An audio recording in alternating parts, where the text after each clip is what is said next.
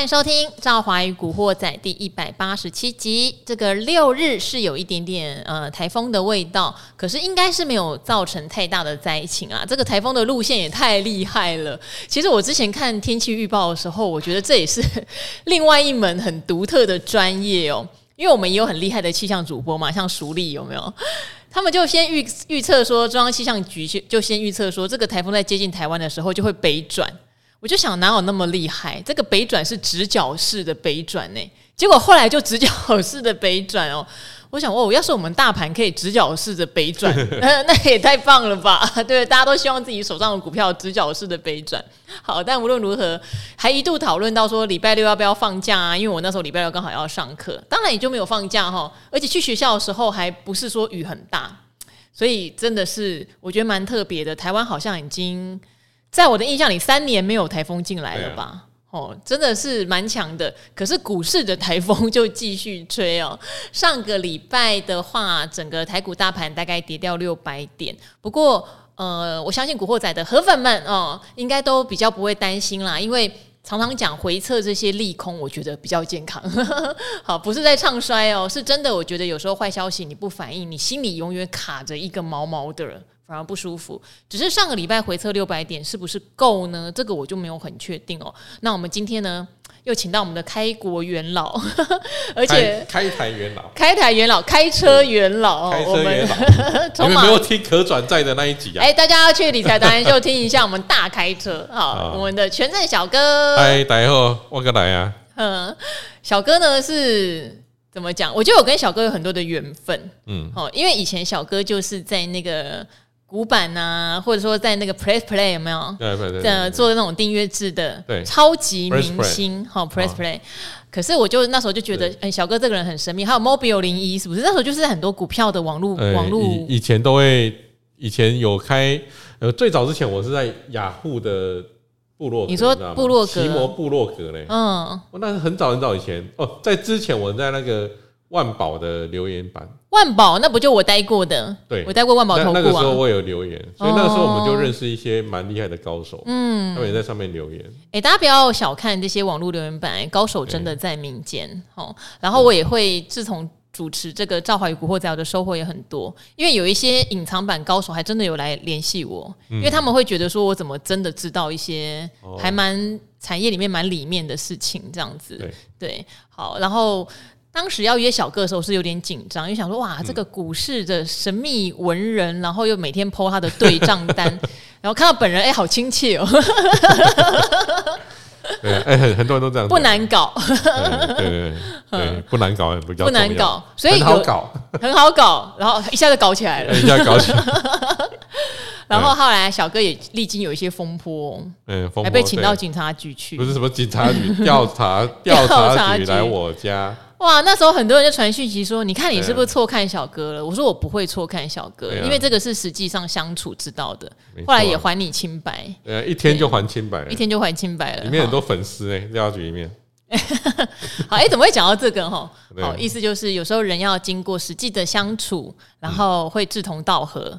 好，那小哥呢，有时候在盘势的看法上跟我就算是比较志同道合，嗯因为我知道大家都不爱跌。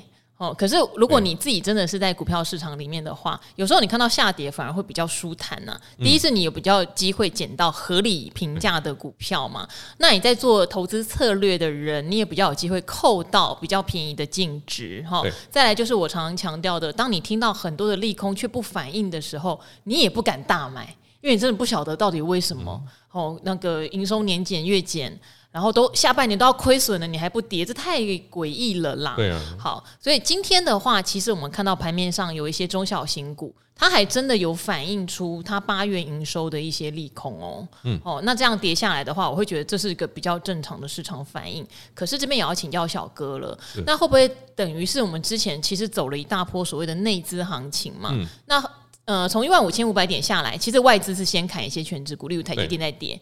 今天很多中小型股跌得乱七八糟哦，会不会连内内资 很腻，内资都面临到对结账了？就是啊，OK 啦，也涨一段了嘛，我现在干脆把它卖一卖。我觉得会会这样子啊，就是我们先开一个对台股最影响最大的就是汇率嘛，嗯，汇率到三十点七，那就代表说外资大幅的流，外资的资金大幅的流出嘛。那外资外资一直卖股票，然后内资一直接，那你总总不可能有无限资金可以接嘛？那你接到后面，你一定得调节一些股票哦，因为没没钱了啊。那你要卖一些股票呢，就会导致这个有些。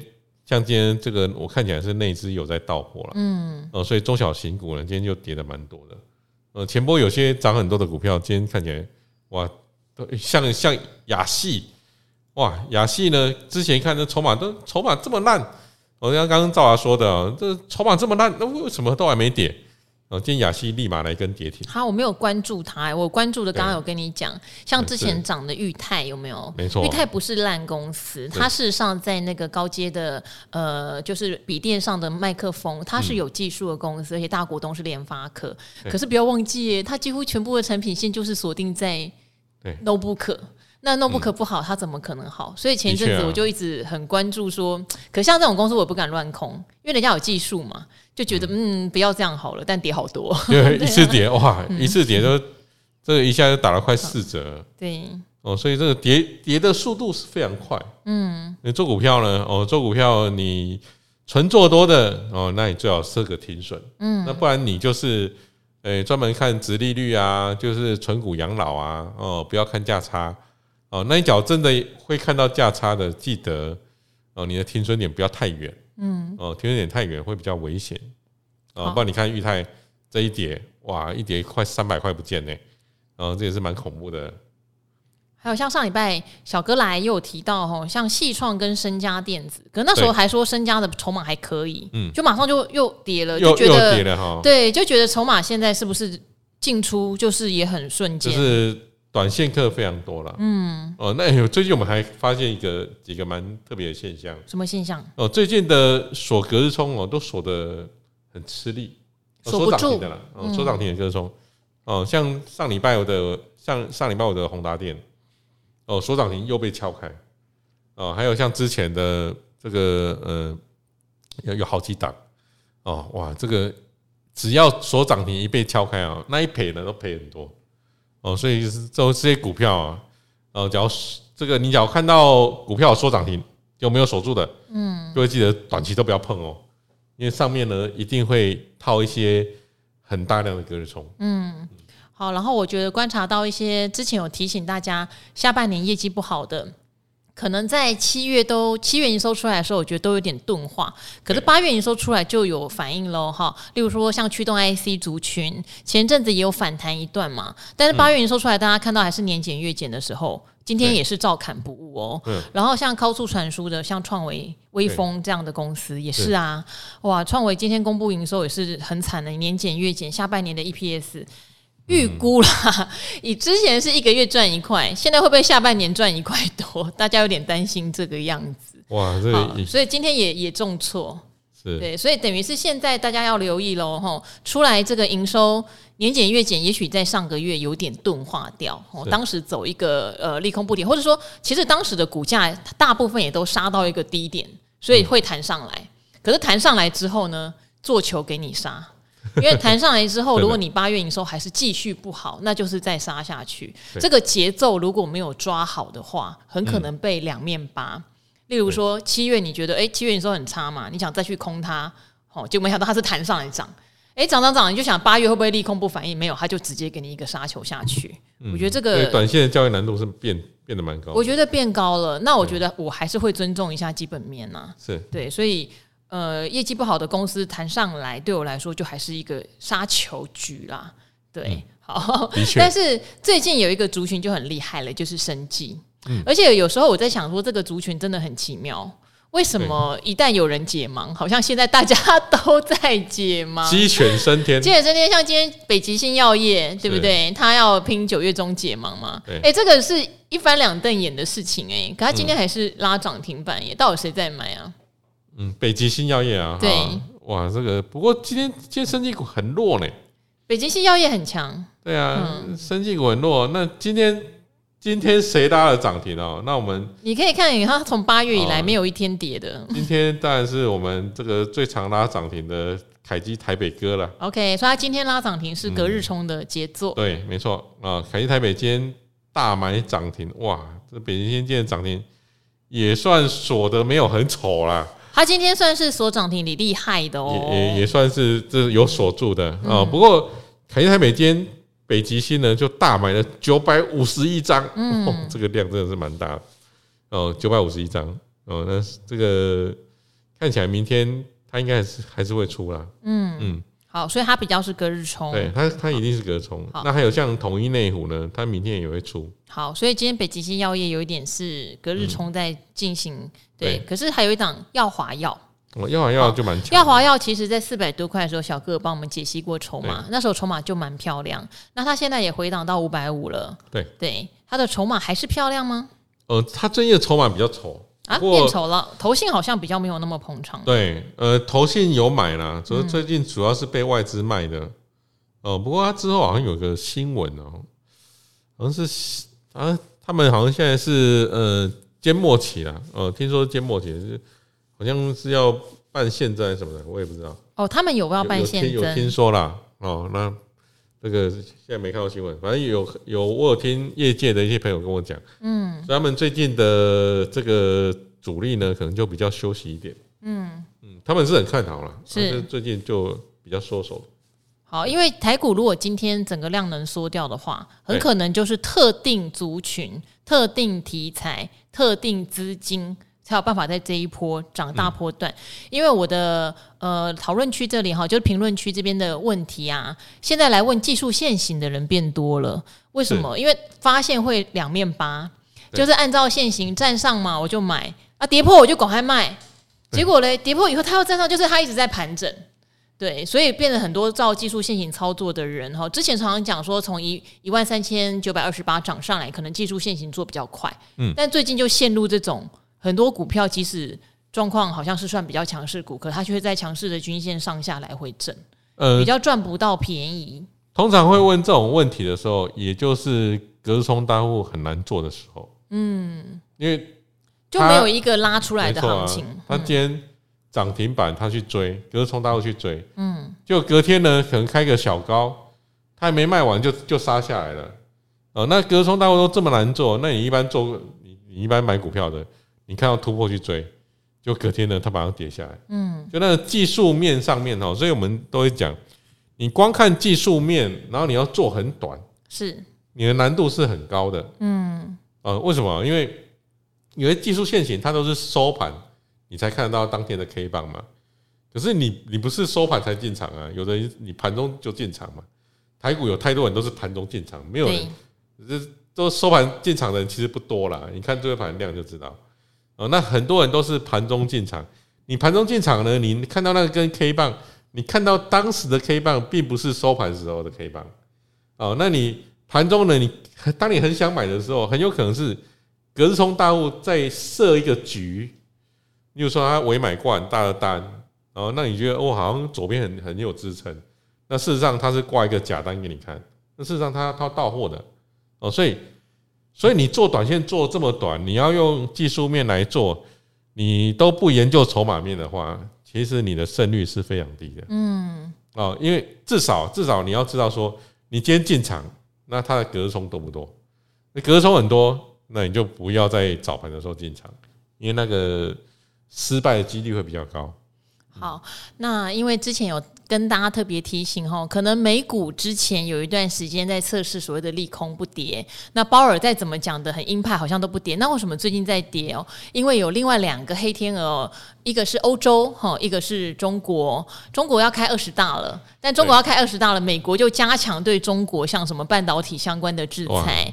那中国内部自己哈，最近风控也是一波波，出一堆问题啊。对，那深圳也风控嘛，成都也风控，你一下限电，一下风。控，其实说实话，呃，感受到应该是民怨是蛮大的啦，很大。对，只是因为他们言论上面，他们压力，对啊，他们压力太大了。对，然后还有的是说，甚至让你上上个班再回来就要关在家里面的也有。总之就是这个事情在中国是没有办法暂时得到舒缓跟解决。到底对整个经济的伤害有多大？因为他们的数据，说实话，我能不能拿到最真实的，我也不确定。其实我觉得伤害非常大。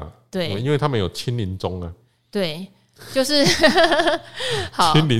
那欧洲的问题在哪？欧洲的问题是他们的的的通膨哦，像上个月所谓的 CPI 年增率也达到了九点一，大家还记得九点一这个数字吗？哦，九点一这个数字就是。那个美国哈，美国在七月的时候的一个 CPI 年增率，当然美国到八月就稍微微幅的下跌了。可是欧洲有可能九点一并不是最高，因为现在都在传哈，所谓的俄罗斯通往欧洲的北溪一号，嗯，呃，又因为一些零件故障在碎修。好，那说法是可能什么时候修好嘞？无限期。不知道什么时候修好，这个给欧洲很大的打击哦。对啊，好，要冬天了，大家真的要密切注意这个北溪号的消息哈。它不是什么长江七号，北溪号会不会冷死人呢？北溪号真的是很重要，因为欧洲呢，现在德国跟法国的电价都涨大概八倍以上，这个是很严重。你想想看，如果你家在夏天吹个冷气，哈，电价可能两个月三千块好了。变成八倍、九倍，甚至有人说十倍啦。但是比较中立的说法，可能八倍好了。你会变成两万多块的电价，哎，这个已经对一般的市井小民来说是非常严重的负担。嗯、而且如果进入到冬天的话，你要开暖气，就跟我们夏天开冷气一样，你的电费会比平常还要再高，怎么负担呢？其实这个对欧洲来说都是很大的打击啊，很恐怖啊。好，那欧央现在要干嘛？欧央要升息。可是升息这件事情哈，通常是建立在这个国家的景气良好。例如美国为什么有支撑？美国一直拿它的就业数据告诉你，我们的景气没问题，所以他们的就业数据是有点扭曲啦。好，好，但总之整体看来，美国的景气没有出现大幅度的衰退，所以它可以经得起一些升息或缩表。但是欧洲可以吗？其实欧洲是比较没有那个本钱的。嗯，好，所以我们可以看到，只要一讲到升息，欧债就开始殖利率暴增。因为担心政府会违约啊，政府会破产，这种风又吹起来哦，所以这个欧洲的问题虽然它离我们比较远，说实话，台湾的股民也比较不关心欧洲，这个从电视台 收视率就可以看得出来。但是它带给全世界经济的影响，我们还是要非常认真的正视啦。这也是为什么赵华刚刚讲说，现在台股如果你要做比较大波段的，可能就只有很 niche 的题材，很 niche 的内资。好像我为什么特别问小哥生计？我觉得生计就比较在这一波的风潮里面，也许他就可以走自己的路。那当然，第二个就是呃，刚刚也宣布嘛，九月十二号开始，过去一些来台湾免签的国家，现在会开放第一波。对，好，然后呃，第一波当然进来还是要三加四，还是要三加四，但是至少这就是边境的解封的第一步。好，所以呢，有哪些有哪些嘞？可以来念一下哈。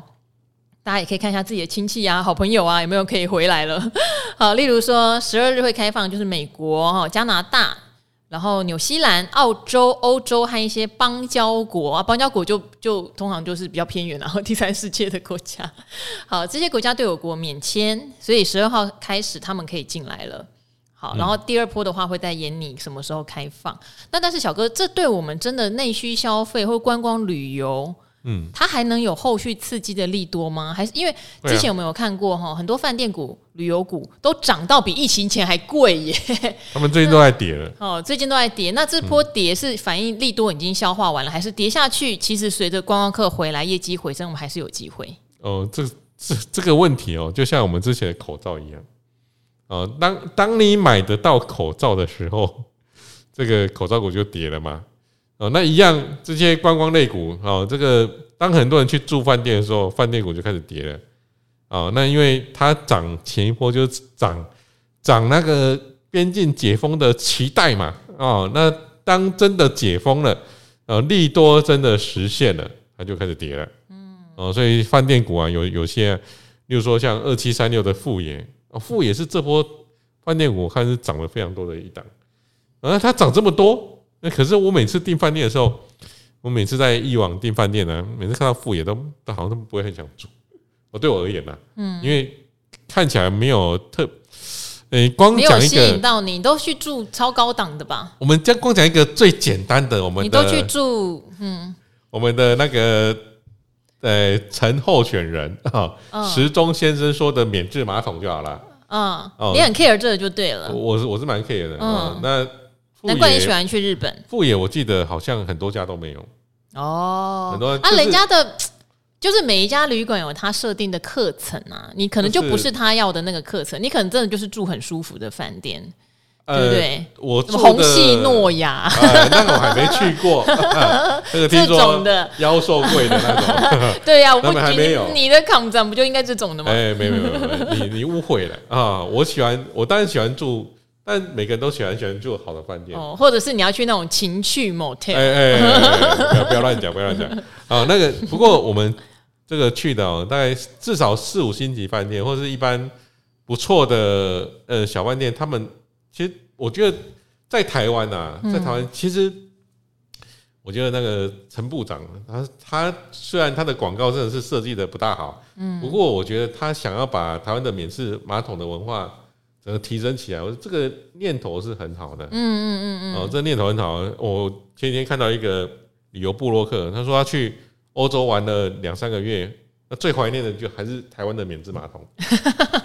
呃，我觉得这个对很多人，日本其实也是啊，日日本几乎都有。对呀，日本你去百货公司啊，去公厕啊，其实大部分都有，但有九成都有。哦，那像台湾的有些饭店那么贵哦，我讲以前呐，我不晓得现在有没有。以前我去韩碧楼，他也没有。嗯，韩碧楼没有。以前我不知道现在现在装了没 啊？啊，就这样。我说，我一般我觉得啊，这个免治马桶这是一个基本的要求啦。哦、嗯啊，我是这么觉得。希望不要有听众觉得我们在泛政治化，没有完全没有这个意思，好吗？好不好？对，对好。那我们这边有一些听众朋友的问题，趁小哥来，我们来回答一下。因为有的我也不晓得耶，有的是我真的比较不注意的。例如说，这位叫。菜鸡白，河粉哈，他说优质好节目要一直做下去，五星推。今天看到零零五零借券需求一千张，好惊人的数字，这有什么目的？其实我没有特别去注意零零五零的借券需求，哎，我也没特别注意。嗯，对，嗯，因为通常看到股票有大幅借券需求，我们要留意什么？应该泛称这样子好了，不用针对零零五零。嗯，呃，有借券需求，当然是他有可能会看空。这档股票对，像我，所以他至少要先借来。你知道我手上这样很好笑，所以如果大家手上有股票，你会收到那个券商给你的通知。你知道我最常被通知什么吗？汉磊有借券需求，我时不时就会被问汉雷有借券需求，要不要借？哦，因为你有你有现股 就对，对，因为你有现股，你就会被问。然后有一段时间最常问的是华航，后来我卖掉了嘛，就没有人再烦我了。真的，因为汉雷我是长期持有，所以一天到晚都会有人问。就是推今日汉雷有借券需求，然后利率多少？你要不要借？这样子？是。嗯，好，那这个我就把借券这条线呢，嗯，跟零零五零的走势拿出来看，好哦，啊，那就发现呢，借券这条线跟零零五零的走势呢，长期来看它呈现负相关，负相关。就是代表说，当零零五零呢，要跌的时候，对，那借券这条线呢就会往上升。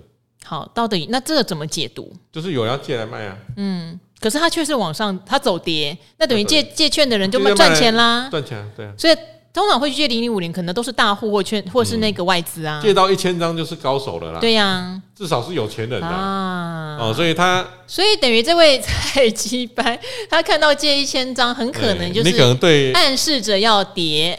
啊，但是要点，呃，而且这个他这一千张还是蛮多的，真的蛮多的，哦，在比例上来看得出来，那也蛮蛮蛮蛮。准的、啊，蛮准的、啊，好，等于对大盘的后市看得比较空。我觉得它可能哈也牵涉到，呃，就上礼拜我们常常在分享的，就是台积电最近的杂音真的变得比较多哈。就是美国要制裁中国，我们真的在中间有时候左右为难。你不让辉达跟 AMD 在中国卖晶片，那你当然就影响到的是台积电的高阶制程的一些使用的进度，这些都是必然的。然后苹果如果今天要卖的那么贵。哦，最高顶级的破五万台币，没有办法，因为美元现在高嘛。对对啊，那你影响的也可能是它的销量。对，那再加上苹果说它用台积电的呃 N 三的制程并不是很顺利，可能要换成 N 三一这件事情。总之就是这些零零碎碎的东西哈，你会说，哎，它占台积电的营收这一块可能一点点，那一块一点点，可是所有的一点点加在一起，你就会有点担心。所以台积电牵涉到就是大盘指数。所以这位借券一千张的大户或是外资朋友，应该就是认为大盘指数是有压力的。嗯嗯，好，所以那也也也觉得听众很专业啦，有注意到这些事情哈。那小哥的解答就是，那看来借券的人是准的哦。准的，嗯，准的，厉害的啦，厉害的人。嗯，好，那另外一个就是最近开始做 YT 的饼干。好，我记得你哦，你也不是第一次留言喽。你要问的是五三八八。好，虽然你问的是技术面，那你问的问题刚好也符合呃赵华特别提醒的，最近做技术面有两面八的一个感觉。我就请小哥也顺便帮你看一下筹码面，好不好？对。因为中磊是网通，那今年以来确实网通是少数。我们讲说去年你拿不到材料，拿不到晶片嘛，今年你拉货比较顺的。那事实上很多网通股在八月营收结出来也蛮不错。嗯不过这边我小提醒大家哦，我也有听到某一些网通股，而且是大厂，可能八月营收是一个高点，九月、十月出货就没有那么。大了，因为呃，该拉的货哦，然后终端需求还是毕竟还是比较弱嘛，所以该拉的货之前欠客户的，在八月可能会是一个高峰。这个大家请密切留意你手上网通股的一个营收状况，好不好？八月很好，没有那就很好。可是如果股价开始下修，你就要去闻到那个味道是是不是九月、十月会没有那么好？因为以前我有跟大家分享过，像有一次我就看 Mosfet 的股票不太对劲，因为我在业界有好朋友嘛。然后那结果五月的时候，Mosfet 的股票解出来，大部分都创营收新高，所以我就问朋友说：“哈，因为我是去踢他嘛，对，我说：哎、欸，他营收还创新高。”朋友就很冷淡的回我说：“也不是冷淡了，就淡淡的回我说：哦，五月就是最高。”我对这件事情印象实在是很深。那事实上果然五月就是最高，六七八月是一路下来，股价也一路下来溜滑梯。好，那网通比较慢。网通会不会变成八月最高，或是九月最高？我们要密切留意哦。吼，现在我还不是那么确定，但我已经听到这样的讯息了。这边也 update 给我们的河粉们了解哦。好，那五三八八这边讲说，河粉来报道，每天下班必听的好节目。想要问钟磊，最近完全只看技术面做短线，九月一号跌破了五日跟十日线，所以小赔出场。但是九月二号又涨过了本周的高点。想请问专家们怎么办才好？哦，谢谢，希望可以被念到。如果按照朱老师的说法，它就是跌破你卖出，但站回要买回来，很简单的道理，在多头趋势的股票上就是这样子。对对，那我不晓得小哥在筹码上看看，帮我一看一下网通好了。好对，嗯、呃，中磊这一档啊，哈，这个因为它最近的股价就在这边盘呐，嗯，那你假如是。跌破线要卖出，站破线，诶、欸，站回去要买回来，这种交易策略的话，你就很怕它在这边盘，嗯，因为它这边是跌破又站回来，跌破又站回来，跌破又站回来，哇，你光这样卖出再买回来，卖出再买回来，你在信心全部都没了，哦，这个是比较麻烦的一点，哦，因为它现在呢就是在几个均线在这边纠结啦，哦，那我觉得。啊，不然你就干脆就等到等到比较确认一点。哦，等到比较确认是什么意思啊？例如说，你等到它一零七点五的这个前高突破了，嗯，哦，突破了你再买回来，这样子可能会比较好一点。是，因为它现在在这边混，对，那就会变成盘整期，容易两面八。对啊，混了两面八，因为它的筹码其实没有算多差，嗯，哦，那外外资有买，投信有买。对。哦，那可是股价在这里混，你一直在这边纠结的话，其实因为我我看你的策略应该是比较短一点的啦，嗯，那比较短一点的，在这个线型上哦，做起来会比较吃力，嗯，因为之前也也分享过哈，你说网通很魔哎，就是明明业绩有起来，可它就是这样上下震上下震哦，好。好，那最后我们来念一个单纯虽然是虽然他是说感恩，但是我觉得也可以给大家启发的一则留言哦。是，这个是六年八班的单身女，她说：“呃，亲爱的赵华美女你好，我是最近两个月才开始听您的节目，后来就密集从第一集一路听到现在，所以第一集就可以听到小哥。好，听完之后很佩服您在工作忙碌的状况下对这个节目的毅力。我玩股票长达十六年哦。”哎，这个也是很资深了哈，不是你不能就已经不是最近两年进来的新手了。好，刚开始也是当小白跟韭菜，直到二零一二年在友达这档股票惨赔二十几万之后，终于怕了。好，静下心来开始大量阅读财经书籍资料，也不敢再乱买。就傻傻的有钱就买中钢、中华电、中信金、红海，哇，他就去买所谓的长期存股绩优股啦，吼，比较是这个方向。这两三年因为股票来到最高点，也几乎全部卖掉，很厉害耶。因为中钢的话，我知道有人存了十年才解套，好，好，但是一解套是翻倍赚了哈。好，希望你有卖到好价钱。他说你就转成零零八七八，天呐，零零八七八你真的卖得很好，我要跟国泰恭喜一下哈，国泰永续高股息零零六二零八哈，这个大盘指数的零零八八二零零八九三零零八八五零零八八一零零八三零等 ETF，现在就只是等凑满年资就退休哦，六年八班可以退休，为什么？六年八班可以退休了吗？对，在六年八班。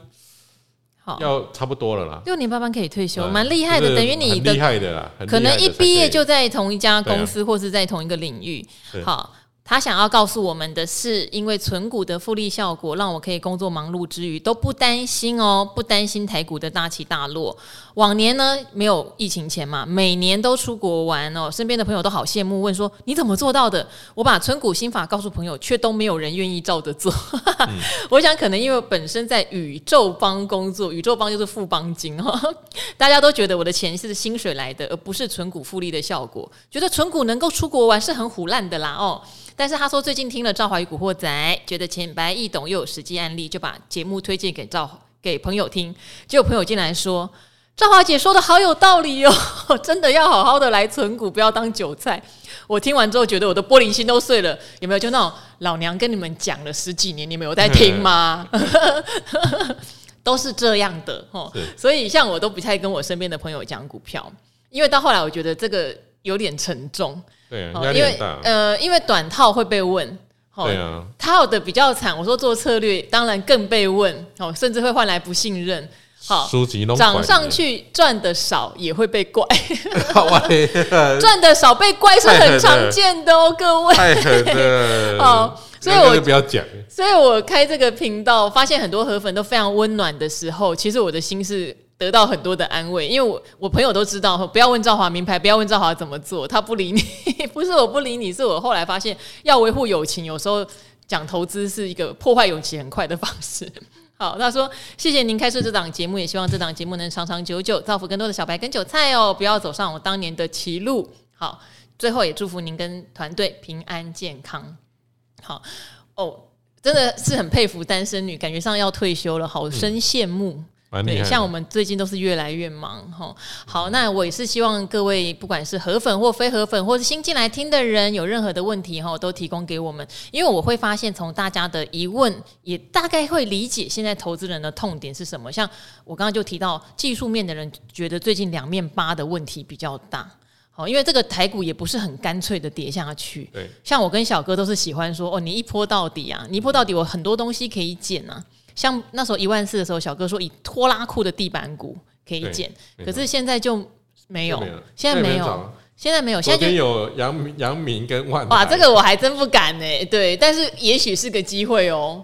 说实话，呃，可能小强小短多还是小短多啦，但是你因为运价跌很凶啦，因为长期还是比较危险。嗯，好，因为我一直觉得基本面。真的需要一个正式的落底讯号出来，但我现在我自己个人没有看到。那策略是不是继续做？请继续做你们的加码策略哦，哈。然后慢投资在今年这个东西到现在为止九月，我觉得没有什么变。为什么说现在还没有什么变？就是第一是。总经环境利空还是非常多，而且这个利空是呃，到第四季你还会看到很多，甚至到明年第一季也会看到很多。那联准会在鲍尔的态度之下，你会发现你预期什么明年要降息呀、啊？好，这种。幻想已经可以说是破灭了。嗯，当然，世界上有很多的事情是瞬息万变的，很有可能到了明年突然发现，哦哟，通膨怎么突然消轰啊？因为真的消费力很差，瞬间消轰，瞬间 CPI 年增率从八趴九趴变成五趴六趴，这个时候你股市的投资机会又来了。所以有时候我们说不要离开市场。